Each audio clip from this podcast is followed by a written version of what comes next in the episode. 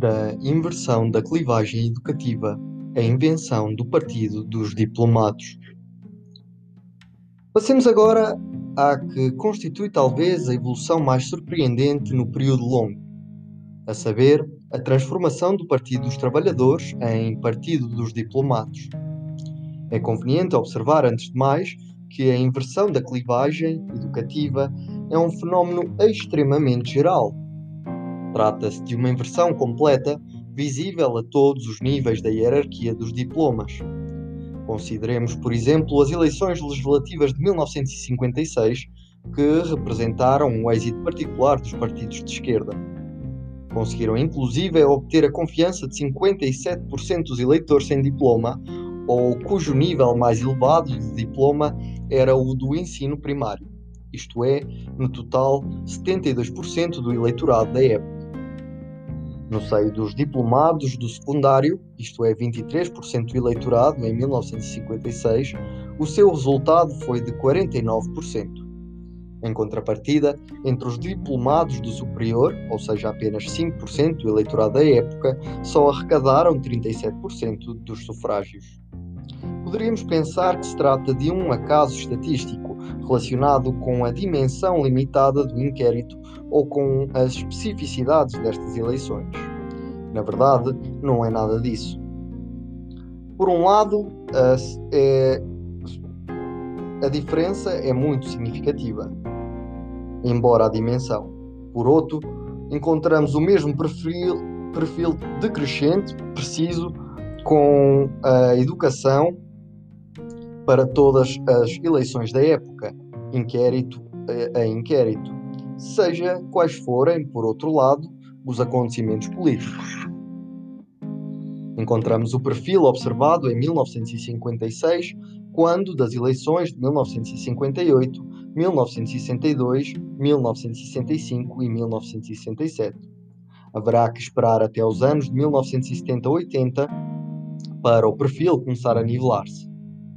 A partir dos anos 90, o perfil da votação à esquerda representa um crescimento nítido com o nível do diploma. Esta nova norma aparece cada vez mais clara à medida que se avança nos anos 2000-2010 entre as pessoas sem diploma ou só com o diploma de ensino primário, também eh, poderíamos pensar que se trata de uma coincidência ligada à personalidade dos candidatos. Não é nada disso. Encontramos o mesmo perfil preciso de votação durante todas as eleições do período, em particular em 2002, 2007, 2012 e 2017. De um modo geral, se examinarmos os perfis da votação à esquerda por diploma em França, no conjunto das eleições do período 1956-2017, é surpreendente constatar o caráter extremamente gradual e progressivo da transformação observada ao longo destas seis décadas. Vários pontos merecem ser precisados. Antes de mais, todos os resultados aqui apresentados sobre a distribuição dos votos dizem respeito apenas aos votantes. Se acrescentarmos a isso o facto de a participação eleitoral ter caído no final do período entre os menos diplomados, então isso torna a evolução ainda mais espetacular. Em particular, significa que o apoio obtido pela, pelos partidos de esquerda entre os menos diplomados baixou ainda mais fortemente. Depois, Há que acrescentar que esta inversão completa da clivagem educativa se encontra não só entre os níveis de diploma primário, secundário e terciário, mas também no seio de cada categoria de diploma. Em particular, podemos distinguir os titulares de diplomas curtos, de dois ou três anos após o acesso à universidade, e os dos diplomas do superior longo, mestrado, diplôme d'études approfondies, grande école, comercial e científica, etc. Uh, ah, contudo, a partir dos anos 90 e de um modo ainda mais nítido nos anos 2000 e 2010, a clivagem inverteu-se. Quanto mais elevado é o diploma obtido no superior, mais elevada é a votação nos candidatos e partidos de esquerda. Isto é válido não só para as eleições de 2012, em que o candidato socialista obtém os seus melhores resultados entre os diplomados do Superior Longo, mas também para todas as eleições do período.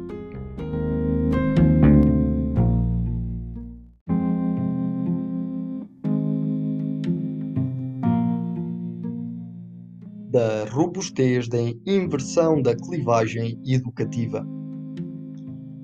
Esta inversão total da clivagem educativa eh, se encontra eh, no interior de cada faixa etária quando se examina o seio dos grupos que dispõem de características sociodemográficas e económicas semelhantes.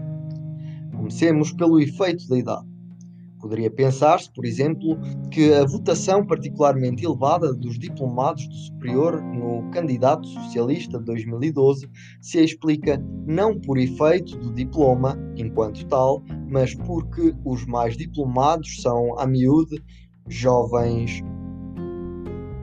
e os jovens votam mais, com mais frequência na esquerda.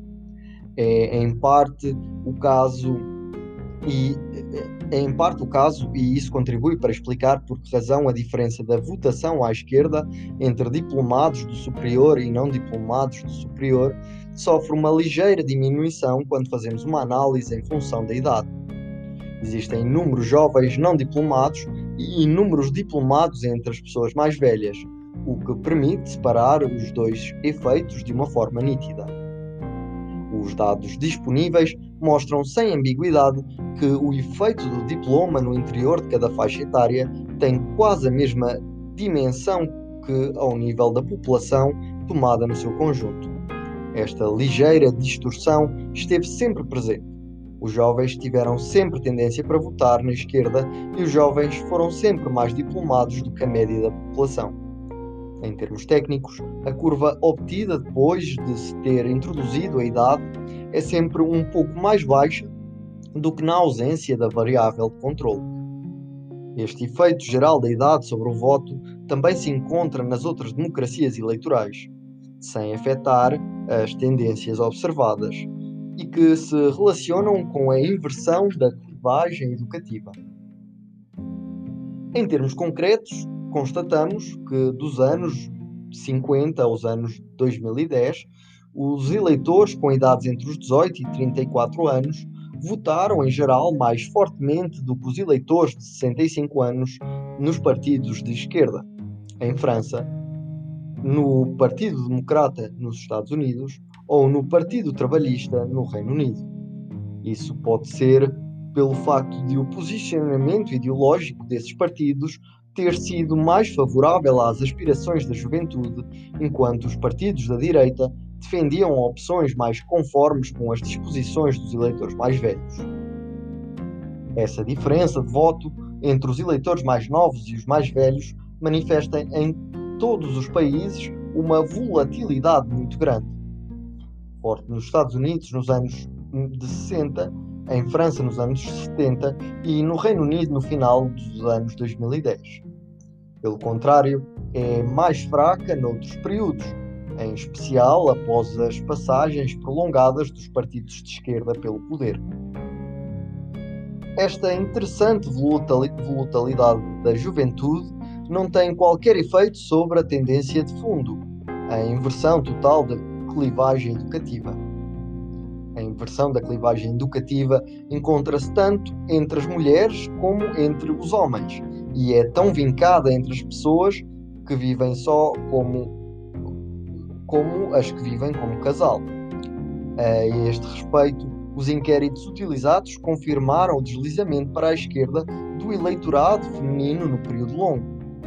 Nos anos 50, 60, as mulheres votavam com muito mais frequência na direita do que os homens, em particular em França e no Reino Unido. Este desvio diminuiu durante os anos 70 e 80, tendo-se invertido depois em França e no Reino Unido e de uma forma mais nítida nos Estados Unidos, no ano 2000 e 2010. Alguns trabalhos insistiram na importância do aumento dos divórcios, das separações e de situações de fragilidade económica das mulheres. Em particular, no caso das mulheres, que são chefes de família, este, eh, ou seja, esta evolução é testemunho de transformações socioeconómicas e político-ideológicas profundas relacionadas com as estruturas familiares e a importância crescente da questão da igualdade homens-mulheres. O objetivo de igualdade profissional substituiu progressivamente o modelo patriarcal e a ideologia da dona de casa, dominantes em grande medida nos anos 50, 60 e muitíssimo interiorizados por uma parte importante das mulheres. E as reivindicações feministas foram transmitidas sobretudo pela esquerda eleitoral. As desigualdades de rendimento e de património ligadas ao género continuam, ainda assim, muito vincadas. O facto de se ter em conta os efeitos do rendimento e do património altera ligeiramente o nível da curva, mas não altera em nada a tendência geral. A inversão da clivagem educativa, isto é, o facto de a votação na esquerda se ter tornado de uma forma progressiva a dos diplomados nos anos de 90 a 2020, é um fenómeno que encontramos no interior de um grupo com um determinado rendimento e património tendo em conta o facto de que foi a clivagem político-educativa no seu conjunto que mudou de sentido, pouco importa o modo como cortamos a distribuição nos níveis de educação. Observamos em todos os casos a mesma inversão.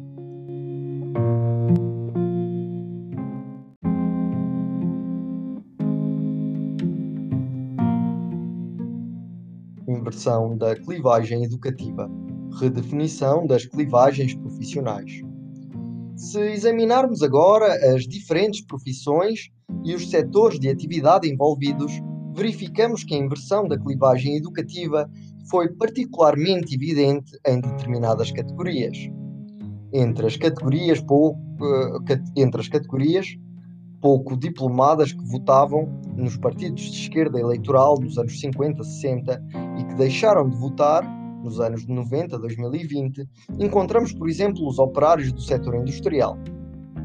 Esta derrocada do voto operário é um fenómeno bem conhecido em todos os países ocidentais.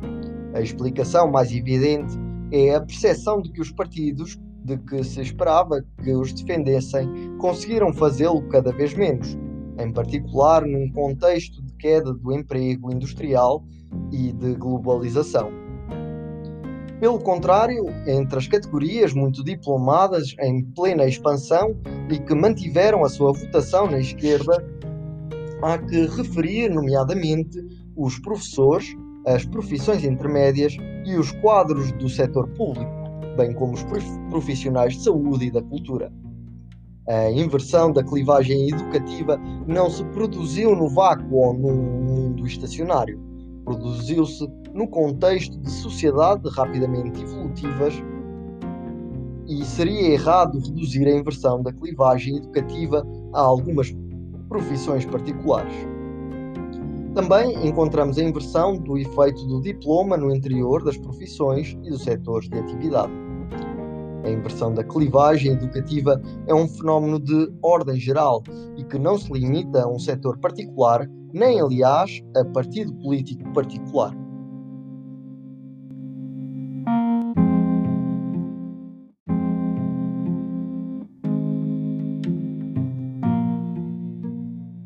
a esquerda eleitoral e as classes populares.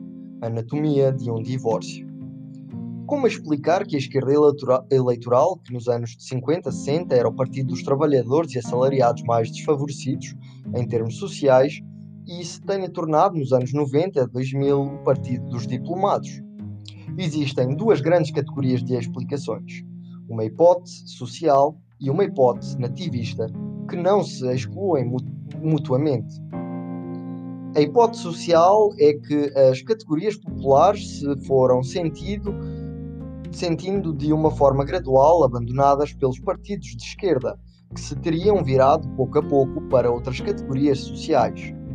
A hipótese nativista é que teriam sido os partidos de esquerda a ser abandonados por uma parte das categorias populares atraídas pela sereia do voto racista e anti-imigrantes. Esta segunda hipótese encontrou uma difusão particular nos Estados Unidos. Contudo, de um modo mais geral, múltiplos trabalhos insistiram na ascensão desde os anos 80 e 90, tanto na Europa como nos Estados Unidos, de novas clivagens em torno dos desafios migratórios e da questão do multiculturalismo, que teriam contribuído para afastar as categorias populares da esquerda eleitoral. Esta hipótese merece ser levada a sério. Será examinada mais de perto.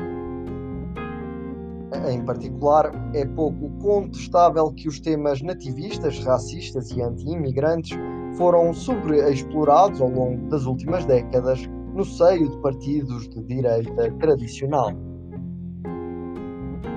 Todavia, esta hipótese nativista suscita múltiplos problemas e não parece capaz de explicar corretamente as evoluções observadas. O facto central é que a inversão da clivagem educativa é um fenómeno de longo prazo que se iniciou nos anos 60-70, tanto nos Estados Unidos como em França e no Reino Unido, isto é, muito antes da clivagem migratória. Por outro lado, se as categorias populares fossem totalmente convencidas pelos movimentos anti-imigrantes, então a sua participação eleitoral deveria estar no auge. O facto de essa participação se situar a níveis muito baixos mostra que esses eleitores não estão satisfeitos.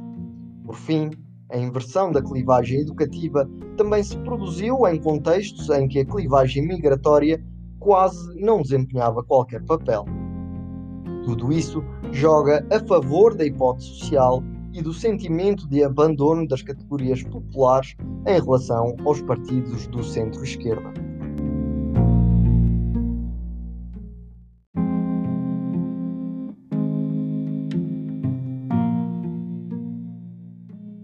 Esquerda Brahman e a questão da justiça social e educativa. Retomemos, antes de mais, a evolução observada entre as eleições legislativas de 1956 e as presidenciais de 2012. Em 1956, 76% dos eleitores não tinham nenhum diploma em França. Em 2012, só 18% dos eleitores se encontravam nessa situação. Ora, o facto é surpreendente e é que foram aqueles que conseguiram guindar-se ao nível do ensino superior que continuaram a votar nos partidos de esquerda com a mesma dimensão que os eleitores sem diploma de 1956. Aqueles que se contentaram com obter os diplomas do secundário encaram nitidamente com menos entusiasmo a ideia de votarem nesses mesmos partidos. Quanto àqueles que ficaram no nível uh, primário ou sem diploma, abandonaram-nos em massa. Uma explicação natural para esta desafeição para com a esquerda eleitoral é a percepção de que esta última mudou por completo de natureza e de plataforma pragmática. Insisto no facto de que de esta grande transformação político-ideológica e programática se ter realizado de uma forma gradual, contínua e em grande medida imprevista, acompanhando a expansão educativa. A esquerda eleitoral passou de partido dos trabalhadores para o partido dos diplomados, aquilo a que proponho chamar a esquerda Brahman, sem o ter querido e sem que ninguém estivesse em posição de decidir. Podemos compreender que aqueles que foram bem-sucedidos na sua ascensão educativa estejam de alguma forma gratos aos partidos de esquerda. O problema é que estas pessoas também podem ter se encontrado em determinados casos a alimentar diversas formas de autossatisfação e condescendência para com o resto da população, ou pelo menos a não prestar grande atenção ao facto de saber se as proclamações meritocráticas oficiais se traduzem, ou não, na realidade. Foi assim que o antigo Partido dos Trabalhadores se tornou o dos vencedores do sistema educativo. Os conflitos entre as categorias populares uh, e as novas classes diplomadas da esquerda Brahman encarnaram ao longo das últimas décadas uh, em múltiplas apostas de políticas públicas. Por fim, Os conflitos entre uh, categorias populares e esquerda Brahman têm também, uh, também encarnam na organização do próprio sistema educativo. Convém lembrar aqui até que ponto o sistema escolar e universitário francês continuou a ser extremamente estratificado e desigualitário. Os cursos primários e secundários foram unificados de uma forma gradual. Em contrapartida, os liceus continuaram separados em três tipos de estabelecimentos: liceus gerais, tecnológicos e profissionais, na prática produzem com bastante força as clivagens sociais. Acima de tudo, o sistema francês do ensino superior é extremamente hierarquizado. Na prática, os filhos das classes favorecidas estão subrepresentados nos cursos preparatórios e nas grandes escolas, que beneficiam de, uma, de um financiamento público por aluno entre duas a e três vezes mais elevado, conforme o caso, do que o financiamento correspondente dos campos de estudos de estudos universitários onde se concentram os jovens oriundos das classes menos favorecidas. Para justificar este sistema, foi forjada uma expressão que pretende ser positiva, o elitismo republicano. Por outras palavras, trata-se de um sistema cujo elitismo é reconhecido, mas se justifica pelo facto de ser republicano, o que no contexto francês significa que se trata de um elitismo justificado ao serviço do interesse geral, baseado no mérito e na igualdade de oportunidades, sem relação com os privilégios hereditários que caracterizam as elites do antigo regime. Todas as sociedades têm necessidade de selecionar as pessoas que irão ocupar diferentes car cargos de responsabilidade e fazê-lo por meio de concursos anónimos e recursos públicos. Todavia, o sistema educativo francês parece particularmente igualitário e hipócrita. A fé infinita concedida aos concursos como fonte de uma desigualdade justa pode levar a uma determinação excessiva das trajetórias individuais com base em resultados escolares obtidos aos 18 ou aos 20 anos. Parece difícil justificar que nos encontremos a investir em benefício dos alunos mais favorecidos em termos sociais, recursos públicos estruturalmente mais elevados do que, aqui, do que para os alunos menos favorecidos. Uma operação que equivale a exacerbar as desigualdades familiares iniciais por meio do poder público. A esquerda eleitoral, ao tornar-se o partido dos diplomados, tornou-se o melhor defensor desse elitismo republicano, mais ainda do que os partidos burgueses. Sob a condução do Partido Socialista, a esquerda eleitoral ocupou múltiplas vezes o poder desde o início dos anos 80. Esses governos e essas maiorias poderiam ter decidido alterar a estrutura do seu funcionamento e investir nos campos de estudos universitários mais equivalentes ao, aos consagrados aos alunos das grandes escolas e dos cursos preparatórios. Se não o fizeram, talvez seja porque consideraram que a estrutura elitista do financiamento do ensino superior se justificava. Estas fortes desigualdades perante a educação, que coincidem em grande parte com as desigualdades de origens sociais, devem-se em simultâneo às diferenças de acesso ao secundário e ao superior e às desigualdades de despesa no seio do superior. Todos os elementos disponíveis sugerem que os grupos sociais mais desfavorecidos beneficiam em determinados casos de despesas inferiores. Em particular, inúmeros trabalhos mostraram que as escolas, colégios e liceus socialmente mais desfavorecidos beneficiavam de docentes menos experientes e, em especial, de um maior número de docentes contratados a termo certo e de ausências não substituídas. Apesar do facto de os efeitos negativos sobre o êxito dos alunos estarem bem determinados e serem significativamente mais elevados para os alunos mais desfavorecidos. Na maior parte dos países da OCDE encontramos esta constante segundo a qual os alunos oriundos dos meios favorecidos têm mais oportunidades de ter à sua frente docentes titulares e experientes do que aqueles que provêm de meios desfavorecidos, que têm, na maior parte das vezes, docentes substitutos ou contratados a termo. Todavia, alguns trabalhos mostraram que as diferenças encontradas eram particularmente elevadas em França.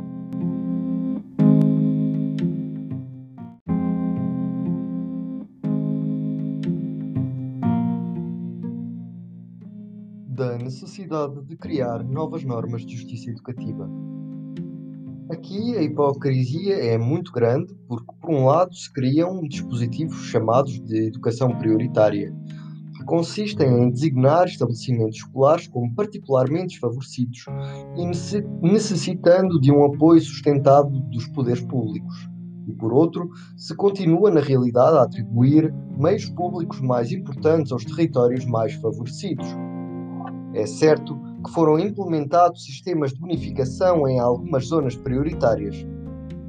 Mas se examinarmos a totalidade dos meios de que beneficiam os alunos em função da posição social dos pais, é muito provável que descobríssemos, em inúmeros casos, que os meios mais importantes são os uh, atribuídos aos estabelecimentos e aos alunos mais favorecidos no aspecto social e, em particular, nos liceus de maior prestígio no centro das grandes uh, aglomera aglomerações onde se encontra. Por exemplo, o maior número de professores efetivos e experientes. De qualquer modo, o próprio facto de tais informações não serem tornadas públicas de uma forma anual e sistemática e não servirem de base para uma política evolutiva e verificável suscita problemas graves, algo que é tanto mais lamentável quanto uma política assumida e transparente de direcionamento dos meios favorecendo os estabelecimentos mais desfavorecidos. Poderia permitir uma redução substancial das desigualdades sociais e de sucesso escolar. Para além da questão das desigualdades uh, de meios, há que referir também que a segregação social atingiu níveis extremamente elevados no sistema educativo francês. Entre 85 mil alunos inscritos nos 175 colégios parisienses, contam-se 16% de alunos oriundos de classes sociais mais desfavorecidas. Porém, se examinarmos a distribuição geográfica, verificamos que determinados colégios contam menos de 1% desfavorecidos, enquanto outros contam mais de 60%. Entre os colégios, encontramos uma grande maioria de colégios privados que reúnem mais de um terço de colegiais em Paris e que têm a particularidade de serem financiados quase na totalidade por fundos públicos, conservando em simultâneo a possibilidade de escolher os seus alunos. Contudo, encontramos colégios públicos com alguns pontos uh, percentuais de alunos desfavorecidos, enquanto outros colégios públicos situado, uh, contam com mais de metade. Esta situação é explicada pela muito forte segregação residencial e pela ausência de uma verdadeira política pública que visa alterar esta situação. As experiências recentes mostraram, todavia, que algoritmos de afetação mais transparentes poderiam permitir chegar a uma verdadeira diversidade social. Parece claro que desigualdades educativas tão gritantes podem ter contribuído para uma certa desconfiança em relação aos governos socialistas no poder e para forjar a impressão segundo a qual estes últimos se preocupavam mais com as camadas mais diplomadas e os filhos destas do que com uh, os das categorias mais modestas. Depois da crise financeira de 2008, a estagnação dos orçamentos educativos teve um forte contributo para o aumento das frustrações, em particular no seio dos jovens oriundos das classes populares, aos quais deixaram entender que os esforços escolares abririam rapidamente as portas do ensino superior e do emprego. O número de alunos sofreu um aumento de 20% entre 2008 e 2018. O problema é que uh, o problema é que os recursos investidos não acompanharam a subida. Os meios disponíveis para os alunos admitidos nos campos de estudos elitistas e seletivos, na maior parte das vezes oriundos de categorias uh, favorecidas, foram preservados.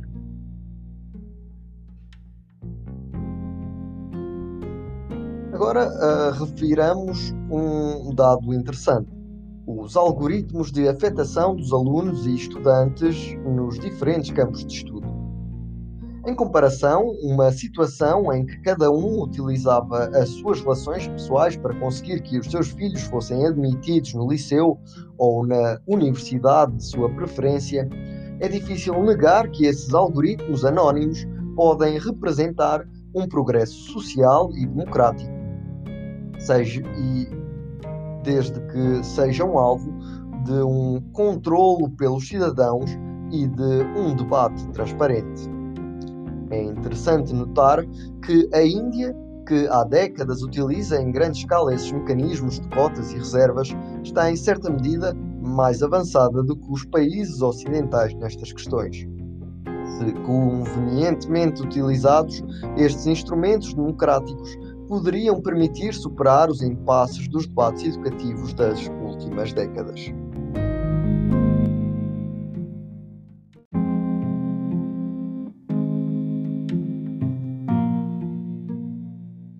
Da propriedade da esquerda e da direita. Voltemos agora à evolução das clivagens eleitorais e políticas em relação com as desigualdades de rendimentos e de patrimónios. Comecemos por examinar o perfil do voto na esquerda eleitoral em função do rendimento e da sua evolução nos anos 50 aos anos 2010. Este perfil foi sempre relativamente plano, entre os 90% dos rendimentos menos elevados, mas muito decrescente no seio dos 10% mais elevados, em particular nos anos de 1950 aos anos 1970. A partir dos anos 90 e em 2000, a inclinação torna-se cada vez menos vincado. Este achatamento da curva é a consequência lógica do facto de o voto na esquerda ter assumido então um predomínio nítido entre os mais diplomados. De notar, todavia, que os rendimentos mais altos continuam, até os anos 2010, a preferir os partidos de direita, ao contrário dos, dos detentores dos diplomas mais altos. Tudo se resume a saber quanto tempo irá durar tal situação. De um modo geral, a esquerda Brahman e a direita mercantil trazem experiências e aspirações que não são exatamente iguais. A primeira valoriza o sucesso escolar, o gosto pelo trabalho intelectual, a aquisição de diplomas e de conhecimentos. A segunda apoia-se mais na motivação profissional, no sentido dos negócios, nas negociações conduzidas de uma forma aberta. Cada uma delas apoia-se à sua maneira numa ideologia do mérito e de desigualdade justa, mas a forma dos esforços exigidos e das recompensas concedidas não é exatamente igual nos dois casos. Por um lado, e sempre para um determinado nível de diploma, Algumas pessoas têm rendimentos mais elevados porque dispõem de um património mais elevado, o que lhes proporciona rendimentos provenientes do capital, ou então lhes permite monetizar de uma forma mais eficaz o seu diploma, exercendo uma profissão não assalariada que exija um investimento importante ou dirigindo uma empresa. Com efeito, a detenção de um património aparece para todos os períodos e todos os países como um determinante do voto muito mais potente do que o rendimento e o diploma. Em particular, a curva do voto nos partidos de esquerda, em função do decil do património, parece muito menos inclinada do que a curva em relação ao decil de rendimento. Por outras palavras, a detenção patrimonial aparece como uma determinante quase implacável da atitude política. Os patrimónios mais ricos quase nunca votam na esquerda e é muito raro os muito pobres, em termos de património, votarem na direita. Esta ligação reduziu-se entre os anos de 70 aos anos 2010. Este papel determinante da propriedade na estrutura das atitudes políticas não poderia surpreender. A questão do regime de, de propriedade constituiu nos séculos XIX e XX o tema central do conflito político-ideológico e é apenas a partir do século XX que a questão do diploma e do regime educativo assumiu uma importância comparável. Em termos históricos, foi em redor da defesa da propriedade privada que se construiu no século XIX o regime político saído da Revolução Francesa.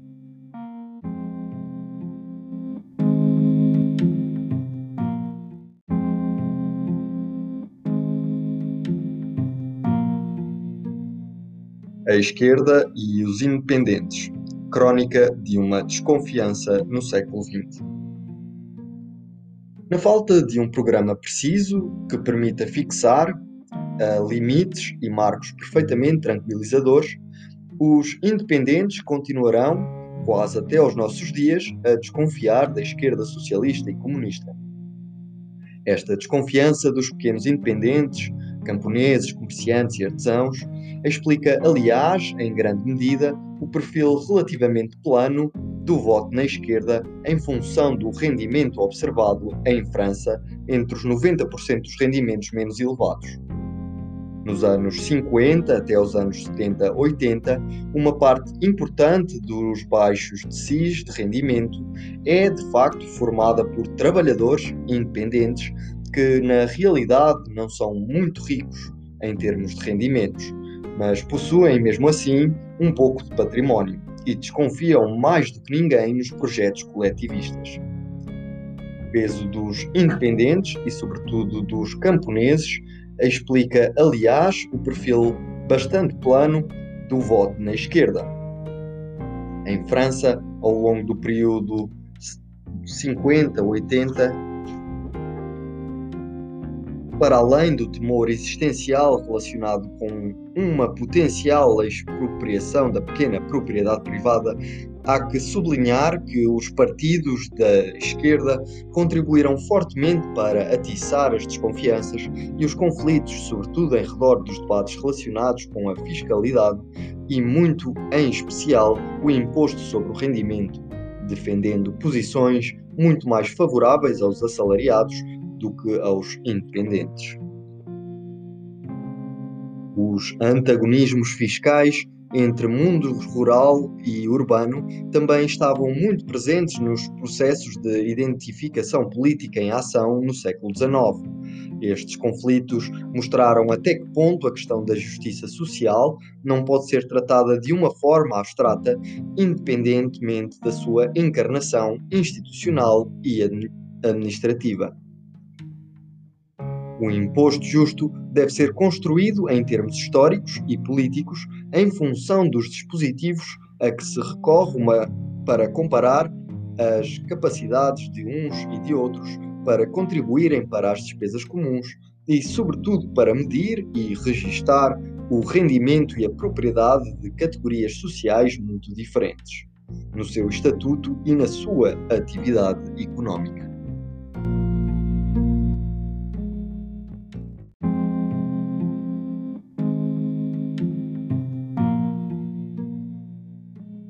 Forças e fraquezas da esquerda Brahman e da direita mercantil. Com o fim do comunismo soviético e dos confrontos bipolares em redor da propriedade privada e com a importância crescente da expansão educativa e da esquerda Brahman, a paisagem político-ideológica sofreu uma transformação total. O programa dos partidos de esquerda, à base de nacionalizações, que tanto aterrava os independentes, desapareceu em alguns anos, sem ser substituído por um programa alternativo assumido de uma forma clara. O sistema de elites múltiplas instalou-se com, por um lado, uma esquerda Brahman, que atraía os sufrágios dos detentores de diplomas mais altos, e por outro, uma direita mercantil, sempre à frente entre os rendimentos e patrimónios mais elevados. Encontraremos esta mesma estrutura nos Estados Unidos, no Reino Unido e nos outros países ocidentais. Este equilíbrio tem os seus elementos de força, mas também é, sobretudo, atravessado por linhas de uma fragilidade que o tornaram extremamente instável. Os elementos de força resultam do facto de a esquerda Brahman e a direita mercantil encarnarem valores e experiências complementares. Também partilham inúmeros elementos comuns, a começar por um certo conservadorismo perante o regime desigualitário em vigor. A esquerda Brahman acredita no esforço e no mérito escolar. A direita mercantil insiste no esforço e no mérito dos negócios. A esquerda Brahman visa a acumulação de diplomas, de conhecimentos e de capital humano. A direita mercantil apoia sobretudo na acumulação de capital monetário e financeiro. Podem ter diferentes sobre determinados pontos. A esquerda pode querer um pouco mais de impostos sobre uh, do que a direita, por exemplo, para financiar os liceus, as grandes escolas e as instituições culturais e artísticas a que está ligada, mas os dois campos partilham uma ligação forte ao sistema económico atual e à globalização tal como se encontra organizada no presente e que, no fundo, beneficia tanto as elites intelectuais como as elites económicas e financeiras. A esquerda e a direita, Brahman e mercantil, encarnam duas formas de legitimidade para governar. Este sistema de elites múltiplas representa, aliás, uma espécie de regresso à lógica profunda das sociedades trifuncionais antigas, fundadas numa partilha dos papéis entre elites intelectuais e elites guerreiras, com a única diferença de que estas últimas terem sido substituídas pelas elites mercantis tendo em conta o facto de a segurança dos bens e das pessoas ser agora garantida pelo Estado centralizado.